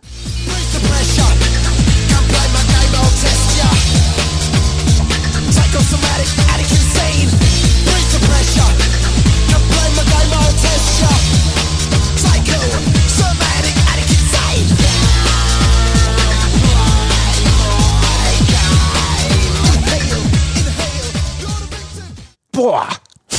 Geil, oder? Ich kann mir richtig vorstellen, wie du in der, in der Vorbereitung dazu das Lied gehört hast, richtig auf Anschlag gedreht hast und dann einfach ins beschauliche München rausgebrüllt hast. Also Fenster auf und einfach nur aus dem Fenster rausgebrüllt hast. Ich habe das fünf oder sechs Mal hintereinander in der Vorbereitung gehört, als ich, als ich mich auf den Podcast hier vorbereitet habe. Und das, das geht so derbe nach vorne. Das ist so ein Brett. Es ist fantastisch. Und ich hatte das ein bisschen vergessen. Man, man, ähm, man denkt ja immer ein bisschen an die anderen Songs von äh, Prodigy mit Firestarter und Smack My Bitch Up und so weiter. Aber Breathe ist ein derbes Brett. Und das ist ein Riesensong. Ist ein Riesensong, ja. Und da ist so viel los. Ne? Also es ist ja eine, Ja. eine irre Zusammensetzung an Sounds und, und ähm, ja, Geräuschen und Samples. Ne? Also die haben sich hierzu, Ja. hierfür ja bei, bei Wu-Tang Clan und bei Little Richard und so weiter bedient. Äh, Und dann kam halt dieses epochale Stück bei raus. Das ist ja wirklich, äh, man muss ja den ganzen Körper dazu bewegen. das ist ja irre. Prodigy, ja, Prodigy mit Breathe. Und wir hatten sie schon mal auf der Bravo Hits 8 sogar schon, also relativ zu Beginn mit No Good. Ne? Und dann nochmal auf der Best of 96, glaube ich, mit Firestarter. Und ähm, Breathe ist, auf dem, ist aus demselben Jahr wie Firestarter, also auch schon aus 96 und auch vom selben Erfolgsalbum The Fat of the Land. Und dieses Album, The Fat of the Land, ich wusste ja, dass es erfolgreich war, aber nicht, wie unfassbar erfolgreich das war. Also die Auszeichnungen kannst du gar nicht alle aufzählen, weil es so viele sind. Insgesamt 19 mal Platin, unter anderem in Australien, Japan, Doppelplatin in den USA, Dreifach Platin in Kanada, Vierfach Platin in Großbritannien, Gold in Deutschland und so weiter. Zweifach Gold in Frankreich. Ist ja irre. Ist ja absolut Ja, irre. irre. Ja. Und die Single hier, Breathe, ähm, war ebenfalls relativ erfolgreich und beziehungsweise so erfolgreich, dass es die erfolgreichste internationale Single war der Band. Ähm, ja, Platz zwei und Doppelplatin in Großbritannien, Platz acht und Gold in Deutschland. Wahnsinn. Das dreht ihr in der Disco, bei vollem Anschlag dreht ihr das alles auf links. Ja, komplett. Da kommt das, kommt, kommen die Eingeweide mit raus. Aber das ist auch wieder okay, weil man sich dann ja zu Robert Miles morgens vor die Disco setzt und den Sonnenaufgang anguckt und dann ist, ja, dann kehrt alles wieder an den Körper zurück. Ja, absolut. Ich habe vor ein paar Monaten bin ich äh, durch einen Plattenladen in der Nähe äh, so ein bisschen gestreunert und habe so ein bisschen Platten geguckt und da habe ich die The Fat of the Land im Gebrauchtregal gesehen und ich habe sie mir gekauft. Ui. Es ist noch gar nicht lange her, zwei oder drei Monate. Und da habe ich mir die The Fat of the Land auf Vinyl gekauft und äh, bin jetzt sehr stolzer Besitzer dieser Platte, weil die wirklich, wirklich, wirklich nur Hits hat und die auch nach wie vor gut gealtert ist, weil äh, ich glaube nicht, dass irgendjemand sagt, dass Prodigy-Songs hier Breathe oder, oder Firestarter, ähm, dass die schlecht gealtert sind. Kann ich mir nicht vorstellen, dass das Menschen sagen. Nee, überhaupt nicht. Natürlich waren die Videos immer so ein bisschen verstörend. Klar? Und je nachdem, wie alt man zu der Zeit war, mich hat's, ich durfte sie nicht gucken, einige nicht. Also auch der Folgetitel, also ne, der Folgehit dann Smack My Bitch Up, das war dann schon amtlich und relativ äh, explizit. Aber äh, ja, klar, es passte aber auch zu dem Sound, zu der Musik, ne? Absolut. Ja. Auf der 14 haben wir ähm, große, also unsere, unsere großen Freunde Deepish Mode mit Barrel of a Gun, da sind wir beide, können wir sagen, Fans der Band. Ja, Deepish Mode ja, ja, sind, wir, sind wir ab, absolute Fans. Barrel of a Gun haben wir auch schon drüber gesprochen. In den nächsten Titel, 15, hören wir mal wieder rein.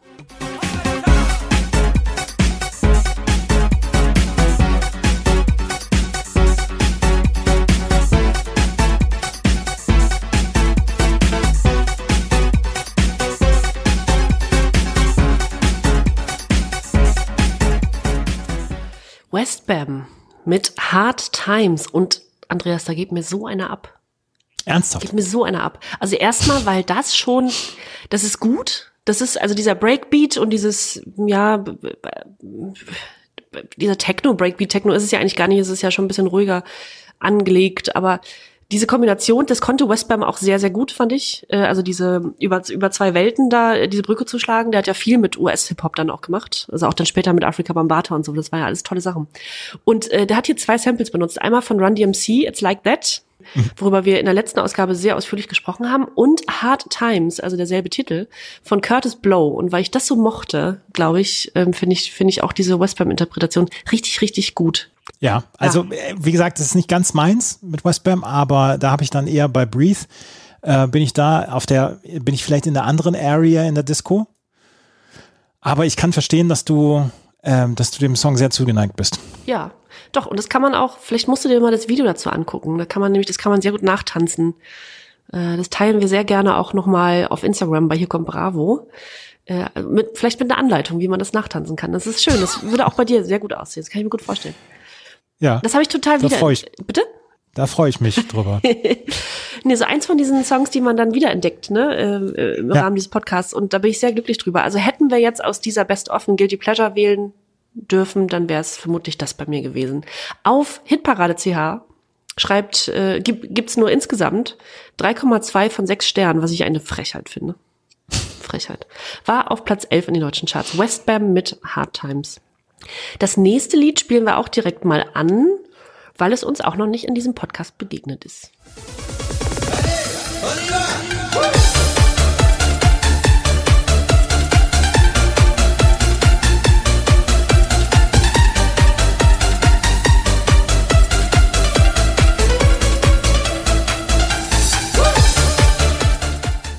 Bin sehr überzeugt für den Uh. Uh. Onni war von Beam und Janu. Auf YouTube fragt jemand unter dem Video, was schreit der Mann da? und die Antwort lautet Onni war, also was so viel heißt wie äh, lass uns los, lass uns gehen auf Französisch. Und er sagt das aber auch so energisch, dass man direkt ausspringen und loslaufen möchte. ja, Onni war von Beam und Janu. Auf Wikipedia liest man zu diesem Dance-Projekt folgendes. 1997, als Michael Urgatsch und Jan Pfeiffer zusammen das Projekt Beam und Janu gründeten, hatte Michael Urgatsch bereits einige Erfahrungen mit Musikprojekten gesammelt. Auch hatte er einige Remixe der schottischen Sängerin Maggie Riley produziert. Zusammen produzierten Beam und Janu fünf Singles, die allesamt Platzierungen in den deutschen Singlecharts erreichten. Ja, Oniva ist die erste dieser fünf Singles des Duos und schaffte es in Deutschland leider auch nicht über Platz 72 hinaus. Äh, Hatte ich auch kaum noch Erinnerung an diesen Song. War mir auch nicht so bekannt. Beam und Janu als Duo schon, ja, naja, Oniva, Oniva. Den nächsten Titel hatten wir schon mal. Aber weil uns hier ein Remix davon angeboten wird, der so derart durch die Decke geht, besteht Andreas darauf, noch einmal dazu zu tanzen.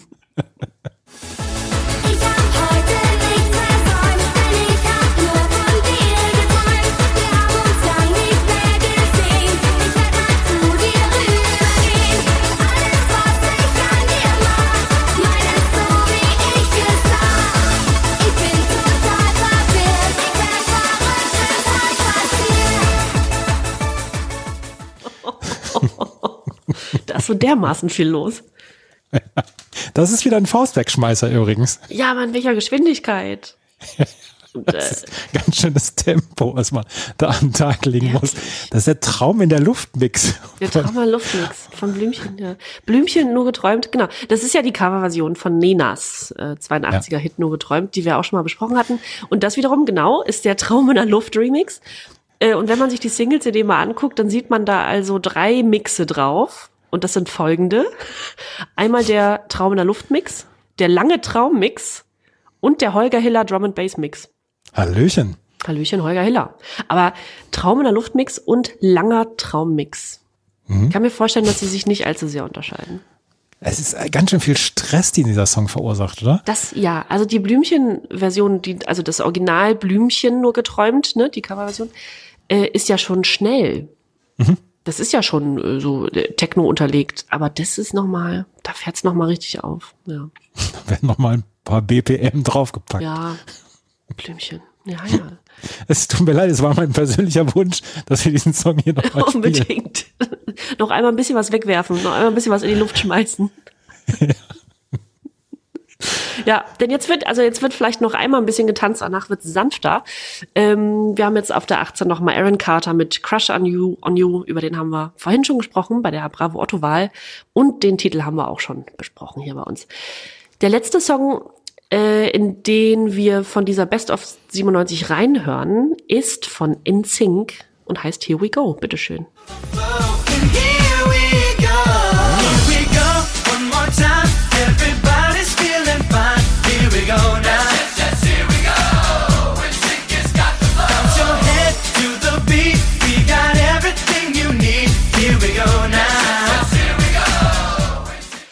Here we go, one more time. Everybody's feeling fine. Here we go now. Yes, yes, yes, here we go. In Sync has got the flow. Es braucht nicht jeder Text eine Message. Nee, äh, nee. Aber in Sync, da sind wir uns vielleicht einig, dürfen auch nicht fehlen bei einer Best of 97. Nee, das, das, geht gar nicht. 97 war ja quasi ihr Durchbruchsjahr. Und Richtig. auch wenn das jetzt, ich finde, so thematisch passt das gar nicht so richtig auf diese zweite CD drauf. Nee, es unterbricht das so ein bisschen, das stimmt. Ja, in Sync. Aber ja, dürfen nicht fehlen. Was ich äh, spannend finde, pass mal auf, das äh, habe ich jetzt also auch beim Nachlesen erst so richtig kapiert. Das war jetzt also schon, Here We Go, war schon die dritte Single ne, ihres Debütalbums in Sync. Und ähm, ist aber völlig überraschend nur in den deutschsprachigen Ländern gechartet. Also Platz 8 in Österreich und Deutschland und 6 in der Schweiz. Sonst noch in den Niederlanden irgendwie auf 66 und weiter gar nicht. Also auch in den USA nicht, in ihrer Heimat. Und auch die nächsten drei Singles von NSYNC sind ausschließlich in Deutschland gechartet. Also ausschließlich. Und in den USA ging's ähm, also mit der ersten Single I Want You Back 96 steil hoch und dann erst wieder ab 98. Also da war 97 gar nichts los in den USA mit InSync. Überhaupt nicht. Ich finde ich finde es so lustig, dass die, dass in Sync in Deutschland so eine große Nummer waren und in den USA eher durchaus ein bisschen gebraucht haben, bis sie richtig groß rauskam. Ich meine, Justin Timberlake ist dabei gewesen, der ja zu dem Zeitpunkt schon Star war in, in den USA, Mickey Mouse Club und so weiter. Der ist erstaunlich. Ja. Das ist richtig, genau. Also wenn man sich jetzt mal so den Karriereverlauf dann äh, ne, von zum Beispiel Justin Timberlake anguckt, dann ist das schon ja eigentlich gar nicht mehr zu glauben, dass das erstmal nur ein europäisches Phänomen war. Das stimmt. Und der war ja schon mit Mickey Mouse Club, mit Britney Spears damals, äh, war der ja schon Kinderstar. Und jetzt kommt, weißt du, den hatten wir heute auch schon. Weißt du, wer dieses Lied geschrieben hat? War es am Ende Toni Kotura oder so? Ja, ja. Es waren äh, Bülent? Bülent Arich und äh, Toni Kotura, genau, aus Hamburg, ja. Nicht schlecht. Hätte ich nicht gedacht. Wusste ich gar nicht. Also, dass die sich. Also dann war ja schon klar, dass das europäisch angelegt war, ne? Ja, klar. Ja, absolut. In Sync. In Sync, here we go. Here we go. Um den letzten Titel tut's mir leid, dass wir ihn nicht mehr hören. Äh, wir schließen nämlich mit der Kelly Family und Fall in Love with an Alien ab, wozu ich mich schon wirklich mehr als genug äh, geäußert und dazu geschmachtet habe. Also der letzte Titel Kelly Family mit Fall in Love with an Alien und das war's. Ja, Fell in Love with an Alien, gerade noch mal einmal. Äh, absoluter Tipp, sich das Video nochmal anzugucken. Unbedingt, ja. Das waren, das waren die Bravo The Hits 97. Ähm, war das bislang der beste Jahrgang, den wir hatten an Bravo Hits? Ja, lege ich mich fest, ja. Oder? Ich glaube auch. Ich glaube auch. Es ist sehr, sehr viel Vielfalt dabei gewesen. Wir haben von Rammstein bis Brooklyn Bounce oder, oder Dr. Motte haben wir eigentlich alles abgedeckt. Wir haben sehr viele Welthits gehabt. Wir haben ganz wenige Welthits, wir haben vorhin schon drüber gesprochen, die wir nicht auf dieser CD drauf haben. Aqua Barbie Girl finde ich ein Versäumnis und Tony Braxton an Break My Heart. Ich weiß nicht, wie die Rechte damals, die rechte Situation war. Aber das sind so die einzigen zwei Songs, wo man sagen würde, ja, die fehlen auf jeden Fall. Ansonsten ist eigentlich fast alles abgedeckt. Natürlich gibt es auch hier ähm, auf allen vier CDs und dieser Bravo The Hits 97 gibt es viele Songs, wo man sagt, das ist Füllmaterial. Aber wenn man sagt am Ende, man hat in einem Jahr 120 Songs gepackt, dann ist da schon eine ziemlich hohe Hitdichte drin gewesen, finde ich. Total. Und es war ja auch für uns persönlich was bei. Also auch wirklich nicht nur Songs, wo man sagt, die sind gut gealtert. Ich finde, gut gealtert ist nochmal eine Kategorie, wo man sagt, höre ich mir jetzt nicht mehr an, aber so grundsätzlich, objektiv ist das gut gealtert. Aber auch wirklich Songs, von denen wir aufrichtig begeistert waren. Ja, absolut. Und wir werden gleich nochmal äh, auf das Jahr 1997 zurückschauen und werden mal nicht auf dieser CD, sondern im ganzen Jahr 1997 gucken, was sind denn unsere Lieblingssongs 1997 gewesen. Und wir werden jetzt nicht nochmal drauf zurückschauen, welche Songs sind schlecht gealtert. Nein, das ist eine Feier über das Jahr 1997. Das gleich hier bei Na Bravo auf meinmusikpodcast.de, der offizielle Bravo Hits Podcast.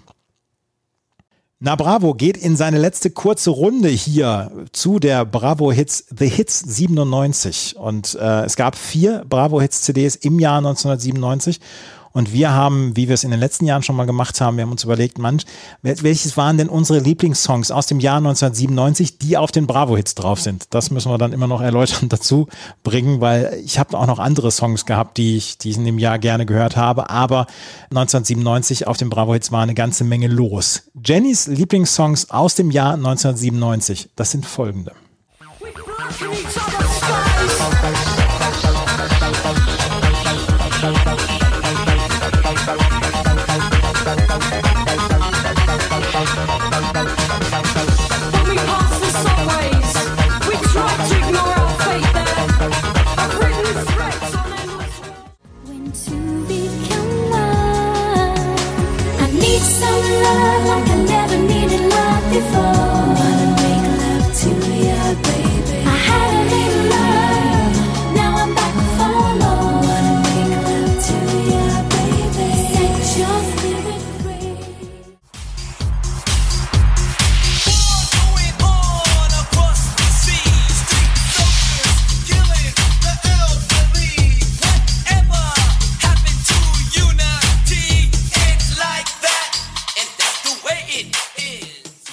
Deine Lieblingshits 1997. Tolle Auswahl.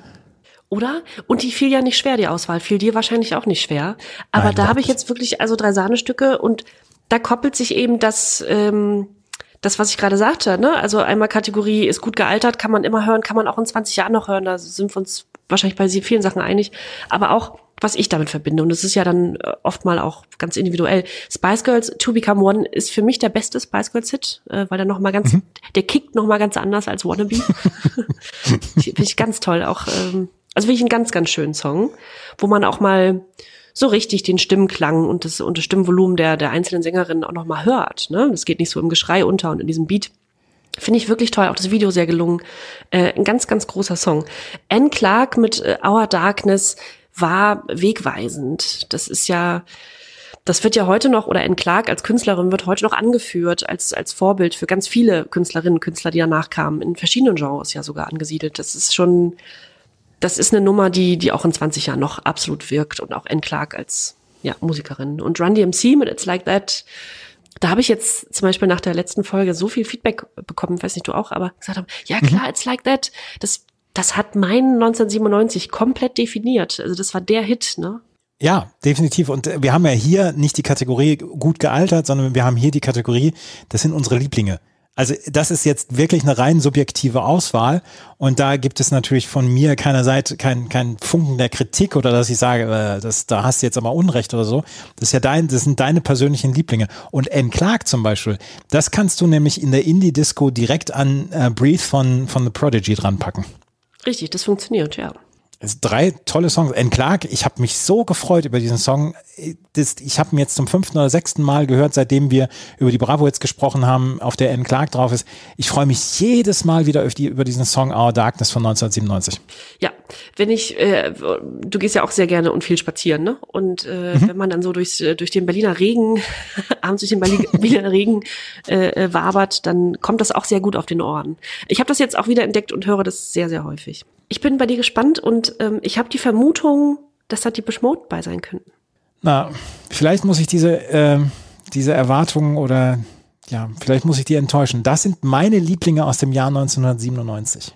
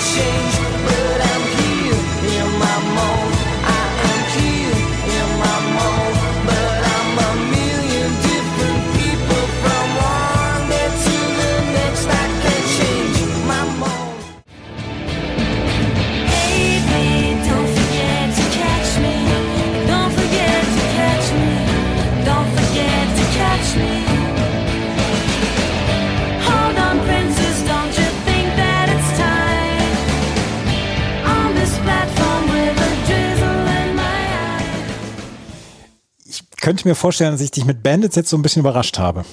Ja, bei zwei von drei Titeln habe ich gedacht, ach guck mal, wer jetzt versucht, sein Image wieder aufzubauen, nachdem wir hier vier Folgen lang von 97 Seelenstriptease gemacht haben. versucht er das Kartenhaus wieder zusammenzubauen. also Bandits ist, seitdem wir uns verabredet haben, diesen Podcast zu machen, also seit November 2020, ist das ein Song, den ich wiederentdeckt habe und den ich immer mal wieder höre und der mir häufiger inzwischen dann auch bei YouTube einfach so reingespielt wird in den Mixed, in den Mix.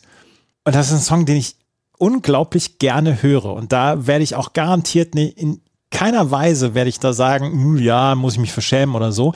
Wir haben sehr viel Feedback auch gerade auf, auf diesen Song bekommen. Erst auf Vivid und, und Still, auch auf der Bravo Hits 18 und dann hier Bandits mit Catch Me.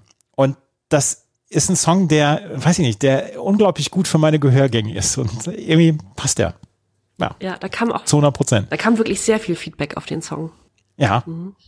The Verve Bittersweet Symphony habe ich mich beim letzten Mal schon drüber geäußert, wie wichtig mir dieser Song ist. Und ich habe The Verve live in Glasgow gesehen, damals bei ihrem Comeback-Konzert und ich war komplett hin und weg damals und es war ganz großartig. Und als ich dieses Video damals zum ersten Mal sah, wo ich damals ja auch dachte, es wäre so ein One-Shot-Video, also wirklich in einem Zug aufgenommen, ist leider nicht so. Aber wo Richard Ashcroft einfach durch diese Straße in diesem Londoner Stadtteil durchgeht, die Leute anrempelt und dazu diesen Song singt, das gibt mir eine ganze Menge und dieser Song ist für mich niemals nicht hörbar gewesen oder dass ich gedacht habe, ja, weiß ich nicht, muss, den skippe ich jetzt mal, wenn er im Shuffle-Modus ist. Niemals. Der Song wird immer gehört. Es gibt so ein paar Live-Versionen davon von Live A 2005, wo Richard Ashcroft den zusammen mit Coldplay spielen, äh, spielt. Die überragend ist diese Version und äh, dieser Song ist einfach so ein Gesamtkunstwerk, dass, dass ich den nicht missen möchte. Und Bush Swallowed ist, ich mag dieses, ich, ich weiß gar nicht, wie ich das richtig beschreiben soll, aber diese, diese jammernden Gitarren, dieses dann doch eher schwermütige, dieses schwere, ähm, dieser schwere Rock, dieser, dieser Grunge-Nachfolger ja quasi noch, was Bush damals dargestellt haben. Ähm, das mochte ich schon sehr und ich habe sie zweimal live gesehen und sie haben mich zweimal auch wirklich überzeugt. Das ist eine gute Liveband.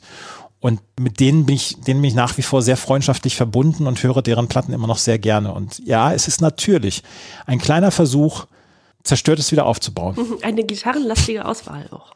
Ja, ja.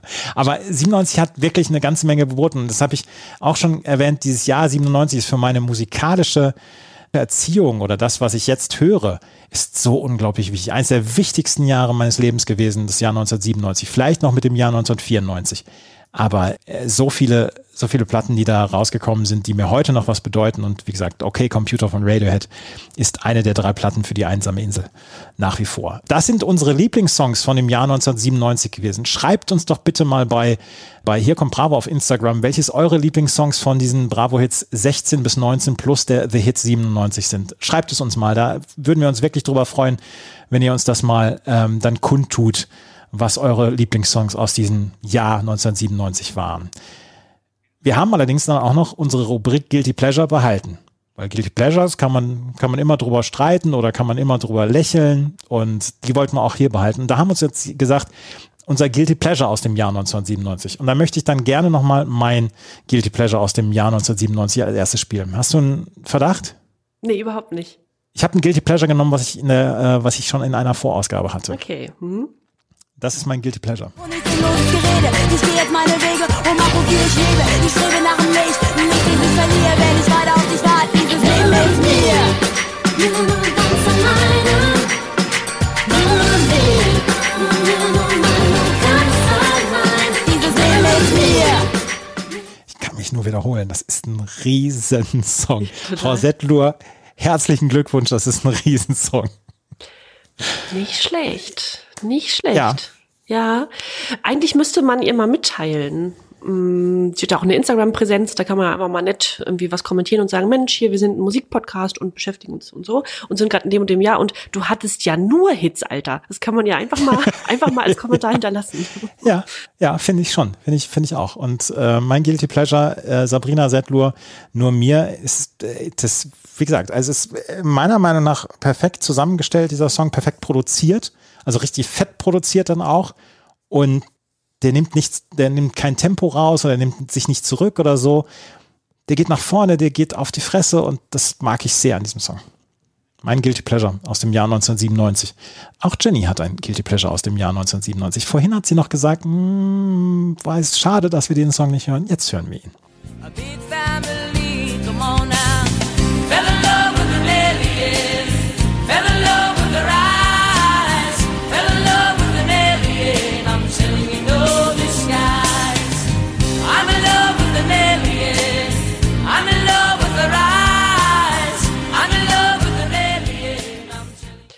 Einfach wieder elf Jahre alt. Bitte beschimpfen Sie mich auf Instagram.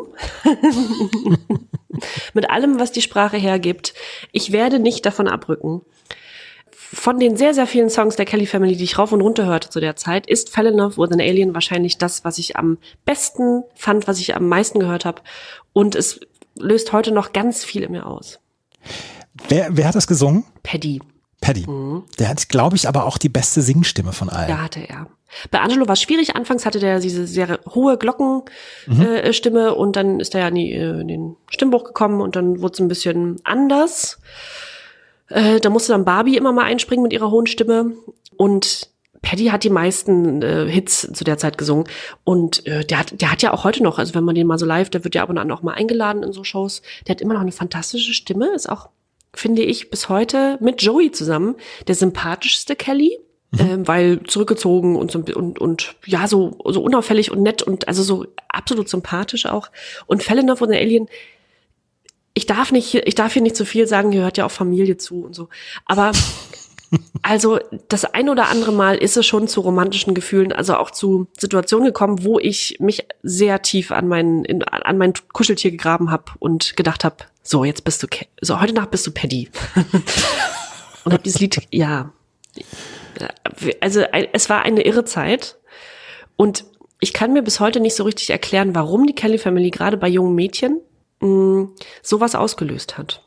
Lag es an Paddy und Angelo, also an diesen beiden jungen Männern, die das, die das getan haben? War das das ganze Familienkonstrukt? War es die Musik? Ich kann es mir nicht erklären.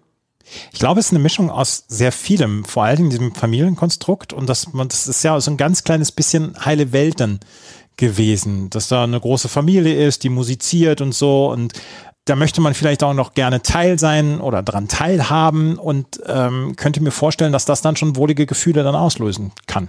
Ja, das ist richtig. Meine damalige Freundin, also beste Freundin und ich haben ja auch immer, das habe ich glaube ich schon mal erzählt, so getan, als gehörten wir zur Kelly Family. Ne? Also wir haben dann ja, sie hat Angelo geheiratet, ich Paddy und dann haben wir mitgesungen, immer alles auswendig gelernt und so getan, als stünden wir mit der Familie zusammen auf der Bühne. Ja, wahrscheinlich war es das. Und die Musik war, so fair muss man sein, nicht schlecht. Ja, ja, es ist nicht meine Musik. Also nein, es ist nicht meine Musik, aber ich wär, werde garantiert, ich werde einen Teufel tun, jetzt hier in irgendeiner Weise das Ding in Sack und Asche zu prügeln oder so. Aber du hast schon recht und das werden wir auch auf Instagram teilen. Das Video ist schon auch nochmal eine Nummer für sich. Ja, ist es definitiv. Ist es definitiv. Aber mit, du hast noch mit keinem der Kellys an der Theke gestanden. Oh, leider nicht, nein. D- Das ist das große Versäumnis bislang deines Lebens. Mit Maite kann man, glaube ich, auch gut ein, so, ja. Das könnte ich mir auch vorstellen.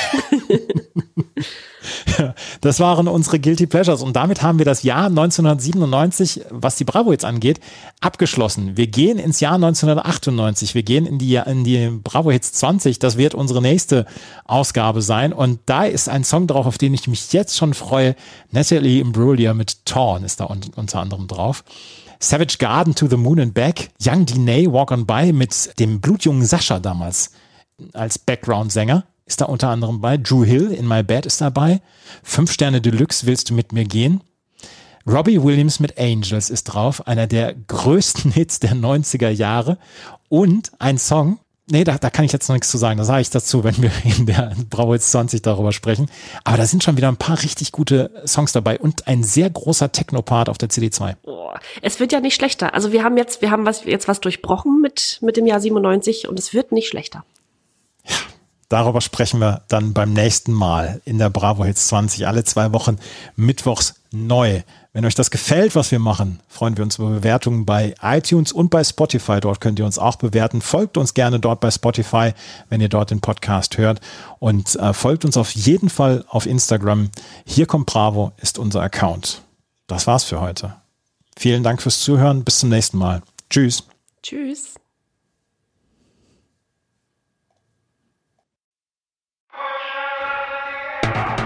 1992. Ein Mythos wird geboren.